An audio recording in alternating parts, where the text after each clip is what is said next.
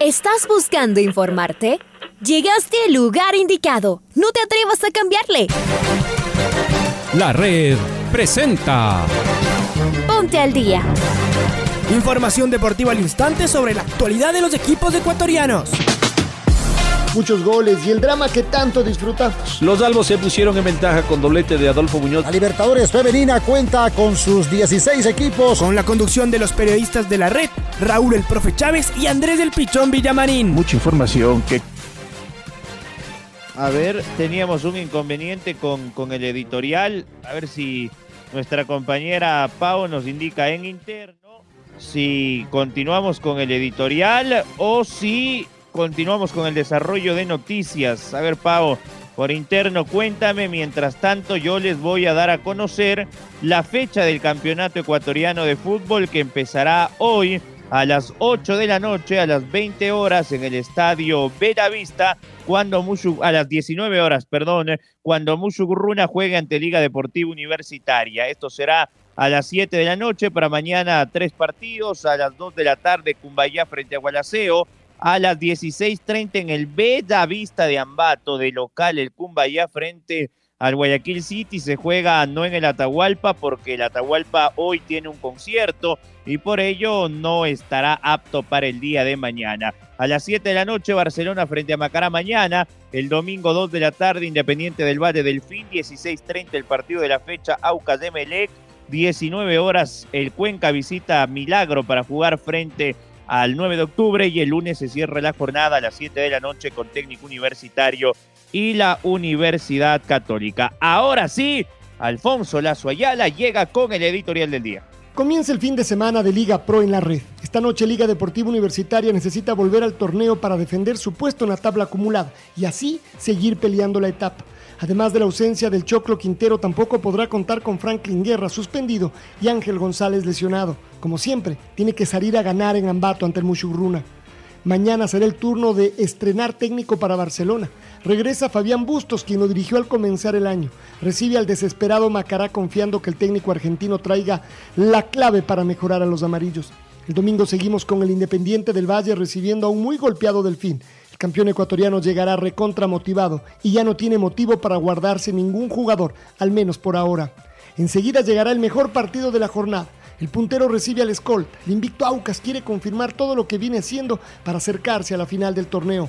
Recupera Francisco Fidrisewski, pero todavía no podrá contar con Richard Mina y Sergio López. Su fortaleza está en el gran momento de sus delanteros Roberto Ordóñez y Juan Manuel Tevez, además de la figura del campeonato Ricardo Ade.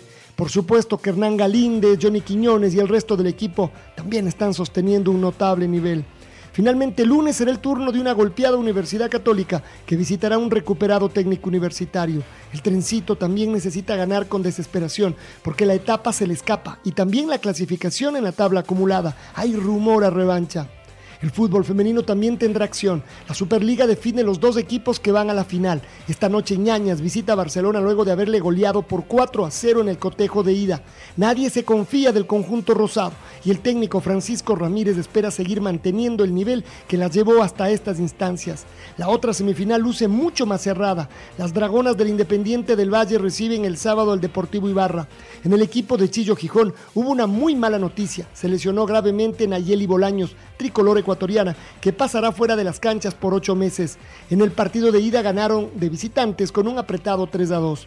Richard Carapaz nos tiene disfrutando de una vuelta a España emocionante. Luego de ganar las dos etapas la semana anterior, ayer se puso la camiseta de las bolitas azules, del rey de la montaña. Estaba en segundo lugar de la clasificación, pero el primero, Jay Vine, sufrió una dura caída que le obligó a retirarse. Así que nuestro tricolor va por el jersey de Pepas Azules y todavía podría quedarse con alguna de las dos etapas que faltan. Ayer además se frenó antes del último puerto para recoger y ayudar a su compañero Carlos Rodríguez, que también se había caído y que empezó a del grupo de líderes. Una locura lo de Richard, fue aplaudido por todos. Así, tendremos un nuevo fin de semana cargado de emoción con fútbol masculino y femenino y ciclismo mundial en los 102.1 y en nuestros canales virtuales de Facebook y YouTube. Acompáñenos con los relatos más precisos, rigurosos y emocionantes solo en la red, en Año Mundialista, la radio que siempre está.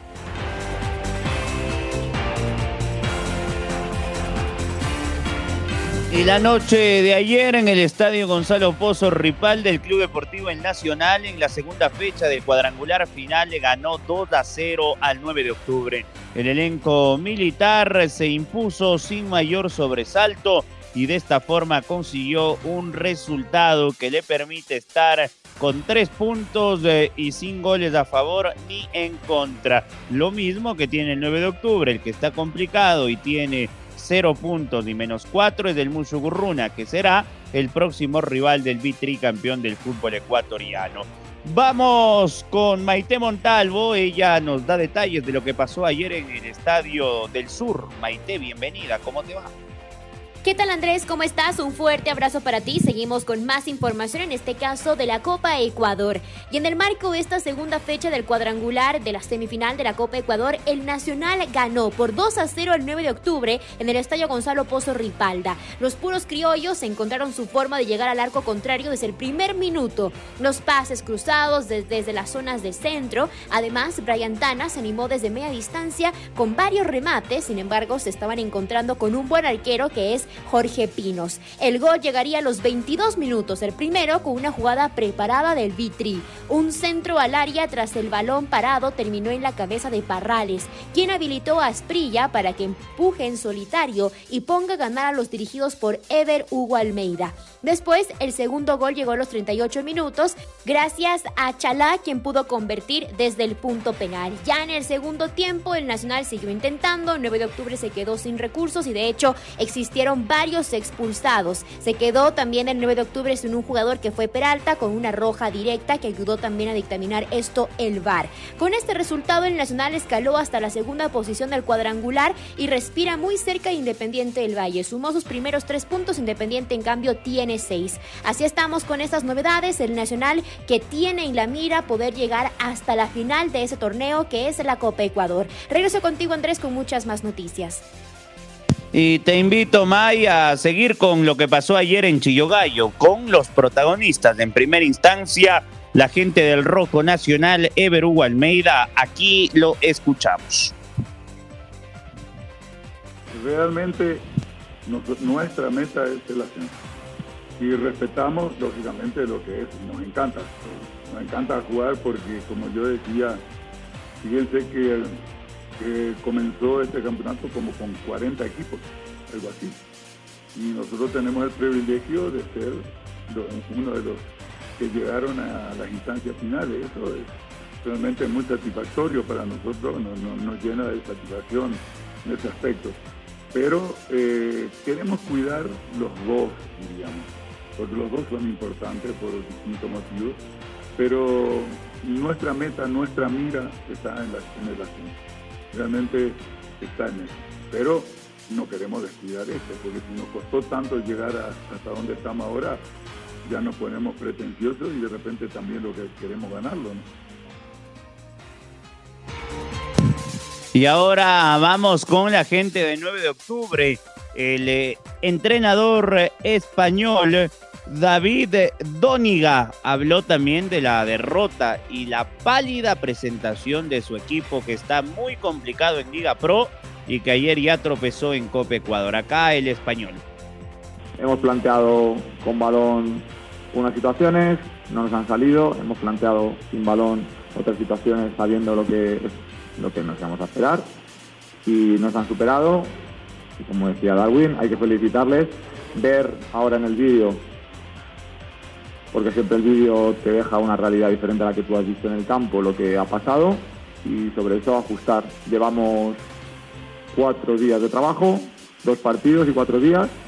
Esa es la explicación, no es la excusa, esa es la explicación y sobre esa explicación entiendo que puede pasar cosas que, todavía no están dentro de lo que yo quiero. A lo mejor dentro de unos días ya no te digo que la explicación es esa, porque con 10 entrenamientos y 4 partidos, ahí ya no hay nada que hacer. Algo, o no estoy haciendo algo bien yo, o no estamos haciendo algo bien los demás, o algo está pasando. Entonces vamos a ir tranquilo, con tranquilidad, vamos a dar confianza a todo el mundo. Esto es muy largo, muy largo, y vamos a llegar muy lejos, estoy convencido. La misma idea que tenía yo la semana pasada la tengo ahora. Este equipo va a sacar adelante todos los partidos y cuando no saquemos adelante un partido sacaremos un empate. Estas cosas que pasan, bueno, el fútbol es competición y, en eso se puede ganar y perder. Así que no tenemos otra cosa que seguir implementando las ideas que voy a transmitir y ellos van a hacer un trabajo muy bueno y a pensar también en el, en el domingo paso a paso y sin saltarnos partidos, porque no podemos pensar en una cosa sin haber terminado la otra. Dejamos lo que pasó ayer en Copa Ecuador y nos metemos de lleno en Liga Pro. Esta noche, como ya les decíamos, arranca la eh, décima fecha de este apasionante torneo en su segunda etapa y los albos ya se encuentran en Ambato donde fueron recibidos por sus hinchas. El equipo de Subeldía tendrá tres ausencias para esta noche. La no presencia de Luis de, Franklin Guerra será sustituido por Luis Caicedo.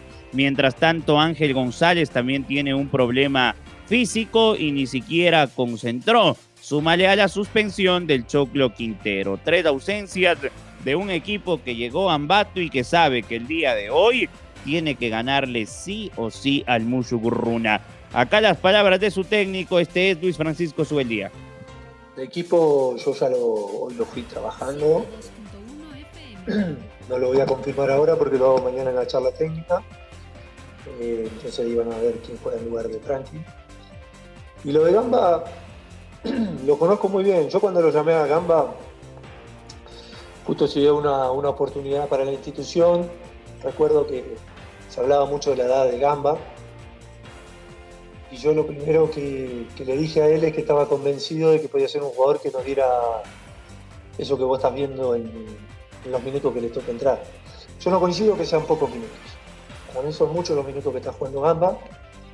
Creo que cuando ha jugado poco ha sido 15, 20 minutos. Si no, hay partidos donde le ha tocado jugar 40, 35. Y para un recambio son muchos. ¿eh? Es mucho. Eh, no tengo dudas que en algún momento le va a tocar jugar de titular. No tengo dudas. Porque para eso también lo traje, para que él tenga sus oportunidades y que nos sirva al equipo pero también el jugador que, que, le toca ingresar tiene que aportar, así sean los minutos que estoy mencionando. Porque después podemos analizar si esa diferencia la está marcando porque es un jugador de esas características que entre revolución y se acomoda bien al partido, o si necesita mucho más minutos para tener más muestras y más muestras positivas. A mí me encanta que, que vean bien a cierto jugador que no está jugando porque eso me permite trabajar con más confianza hacia ese jugador que puedo poner en un futuro. Pero ya le va a llegar la, la oportunidad de jugar de titular. Para mí lo más importante es que los minutos que juegue ande bien y ayude al equipo. Repito que cuando hablé con él eh, no dudaba. El otro día justamente le comenté que estaba entrando muy bien, que no es fácil entrar, que tiene que seguir por ese camino, que en algún momento le va a tocar jugar de titular. Es un jugador de experiencia. Y él sabe que lo traje entendiendo que había 2-9, entendiendo que había un delantero mixto como Michael Hoyo, que había hecho goles, entendiendo que está Alvarado. Él sabe ese contexto. Así que está entrenando bien, es un buen compañero y, está jugando bien los minutos que le toca jugar. Está ayudando al equipo. O sea, jugar bien está ayudando al equipo. Vamos a ver más adelante cómo se da todo. Hay las palabras de Luis Francisco Subeldía sobre Lucas Gamba también, el argentino.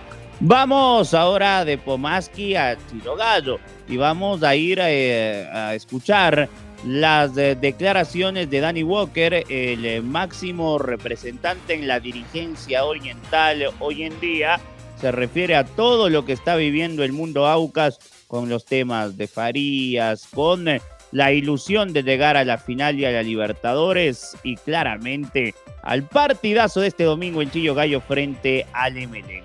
Acá las palabras de Danny Walker.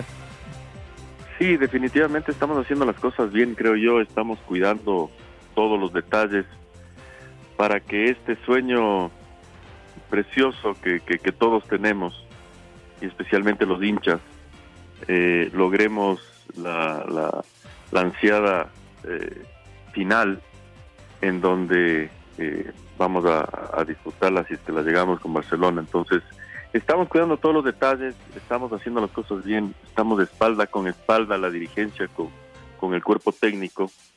Y creo que eh, con trabajo, con humildad, como siempre he dicho, pues todavía falta largo, ¿no? Son seis partidos y cada partido se está jugando como una final, sea con los equipos que están peleando el descenso, sea con los equipos que están peleando la etapa. Entonces, se está volviendo muy bonito el campeonato y como digo, estamos cuidando absolutamente todos los detalles y creo que eso es importante para, para seguir buscando la meta.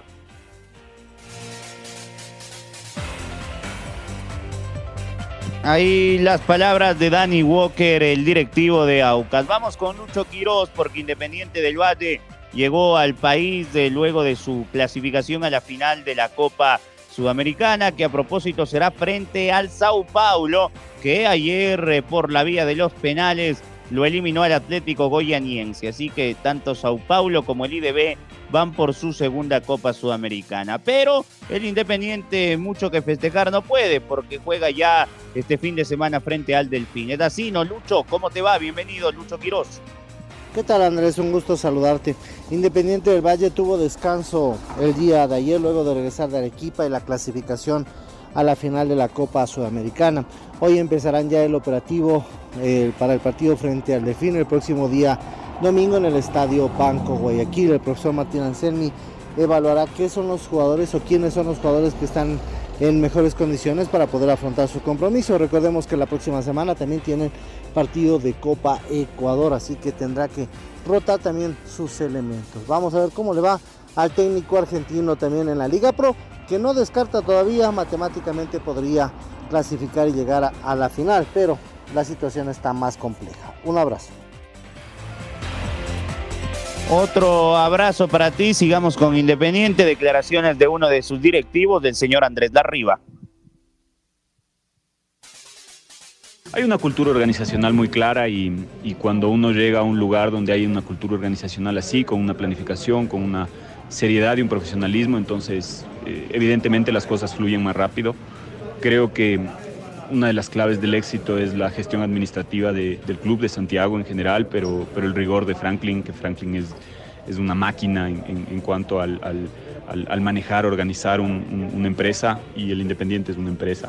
Un club deportivo, pero que, que se piensa como tal y es muy eficiente económicamente, es muy, es, muy cuidadoso y muy meticuloso en, en cómo maneja sus finanzas y ese cuidado te permite darle tranquilidad y estabilidad a la gente a la gente en general, porque el, fútbol no está compuesto de los 30 jugadores que componen el equipo de primera división y ese es uno de los errores más grandes, porque trabajan fisios, porque trabajan médicos, nutricionistas, eh, porque están los cuerpos técnicos, eh, los utileros, toda una organización. El Independiente hoy tiene más de 200 colaboradores y, trabajando y repensando y, y, dándole día a día para que el equipo de primera tenga este tipo de resultados. Pero la estabilidad en general la económica, pero la estabilidad en general te permite trabajar de una menor manera. Los, los cambios de los directores técnicos han sido de los mayores desafíos que ha tenido el club en el último tiempo. Las palabras de Andrés Larriba. Vámonos ahora con Pablo Quine, porque Ecuador juega a sus amistosos en esto, o más que amistosos, sus partidos premundialistas, el 23 y el 27 en Europa en Murcia y en Düsseldorf serán los partidos frente a Arabia Saudita y a Japón. Pablito King, ¿cómo le va? ¿Van a convocar a nuevos jugadores? ¿Cómo está todo el tema? Bienvenido. Hola, ¿qué tal? ¿Cómo les va, amigos y amigas de la red? Aquí está la información para el Noticiero al Día. William Pacho en la mira de Gustavo Alfaro. Durante la gira que realiza Gustavo Alfaro por distintas ligas alrededor de Europa, el estratega de la tricolor ecuatoriana dejó entrever en una entrevista concedida en España que para los dos partidos amistosos que jugarán el 23 y el 27 de septiembre ante Arabia Saudita en Murcia y Japón en Düsseldorf, respectivamente, podrían tener oportunidad algunos jugadores que militan en el viejo continente. Jugadores como Patrickson Delgado en Países Bajos, Nilson Angulo, Anthony Valencia, William Pacho en Bélgica, quienes no han tenido oportunidad de ser llamados a la tricolor están siendo observados detenidamente por el estratega de la tricolor, que incluso al menos uno de ellos, al parecer, tendría la oportunidad para ser parte del equipo ecuatoriano. El defensor del Royal de la Jupiter League, William Pacho, podría ser convocado por Gustavo Alfaro para estos dos compromisos amistosos que prácticamente sería la nómina de antesala para el gran llamado final previo al arranque de la Copa del Mundo en Qatar. Hasta aquí la información deportiva, amigos y amigas de la red. Gracias, Pablito. Ya nos encontramos en un instante nada más. ¿eh? Y falleció la reina Isabel en el Reino Unido y el fútbol eh, también ha mostrado su participación eh, y luto. Es muy probable que la fecha en Inglaterra se suspenda. ¿Cómo está todo, Chaca? Bienvenido. Al pichón, amigos oyentes, saludos cordiales. El mundo del fútbol envía sendos mensajes de condolencia por el fallecimiento de la reina Isabel. La reina de Inglaterra falleció en la tarde del el jueves. El mundo del fútbol mostró condolencias generalizadas luego del fallecimiento de la reina Isabel, quien fue monarca del Reino Unido por más de 70 años y que como hecho histórico vivió todos los mundiales de fútbol. Como primera medida, la Premier League de Inglaterra postergó la fecha del fin de semana, además del Manchester United y el Arsenal, equipos que ayer jugaron la Europa League, publicaron mensajes de condolencia y se realizó un minuto de silencio en ambos encuentros. Otros equipos como Liverpool, Chelsea y la gran mayoría lo hicieron pocos minutos después. Continuamos con más en el Noticiero al Día. Bueno, sea la fecha de la Premier suspendida. Buen dato ese, Chaca, una pena. Eh, vamos ahora con eh, el ciclismo porque se cumplió la etapa 18 y Richard Carapaz se apoderó del primer lugar en la clasificación de montaña. Mi estimado señor Fuentes, bienvenido. ¿Cómo le va, Marquito? ¿Qué tal Andrés? Amigos, amigas de la red, qué gusto saludar con ustedes en esta ocasión para hablar acerca de lo que nos dejó la etapa 18 en la Vuelta a España 2022, una etapa de montaña que se desarrolló entre Trujillo y Alto del Prioral con eh, una distancia total de 192 kilómetros y en donde la principal novedad fue el ascenso al primer lugar de la clasificación de la montaña del ecuatoriano de Lineos Grenadiers Richard Carapaz, quien tuvo una nueva actuación eh, sobresaliente el día de ayer peleando los puertos eh, de montaña y también ayudando a su equipo, sobre todo al español Carlos Rodríguez, que pugna por sostenerse en los primeros lugares de la clasificación general. En lo que tiene que ver a la etapa del día de ayer, el vencedor de la misma fue el belga Remco Benepuel del Quick Step Alfa Vinil, seguido por Enric Mas del Movistar Team a dos segundos y tercero fue Robert Gensick del Jumbo Visma a dos segundos. Acá lo que definió fue el tema de las bonificaciones eh, con este podio en la etapa 18.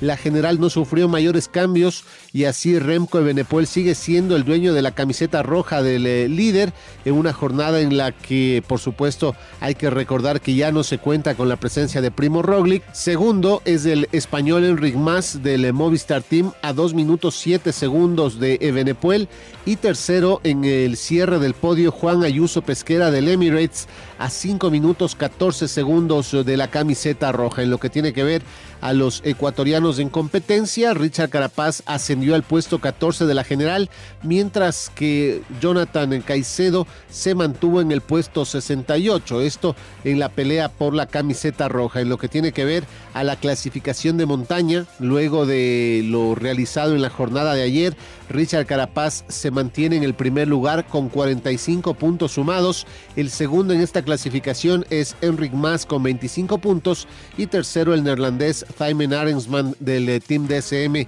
con 23 eh, puntos. ¿Qué se viene para esta jornada de hoy? En eh, una etapa que será de media montaña, recorrerán 138.3 kilómetros entre la localidad de Talavera de la Reina con llegada al eh, mismo sitio desde donde parten. Esta etapa tendrá como puntos más importantes dos puertos de montaña de segunda categoría y un sprint bonificado. Esto es lo que les podemos informar a esta hora con relación a lo que se vive en la Vuelta a España 2022. Por ahora nos despedimos, nos reencontramos eh, más adelante con más información. Que disfruten de una excelente jornada. Un abrazo grande para todos.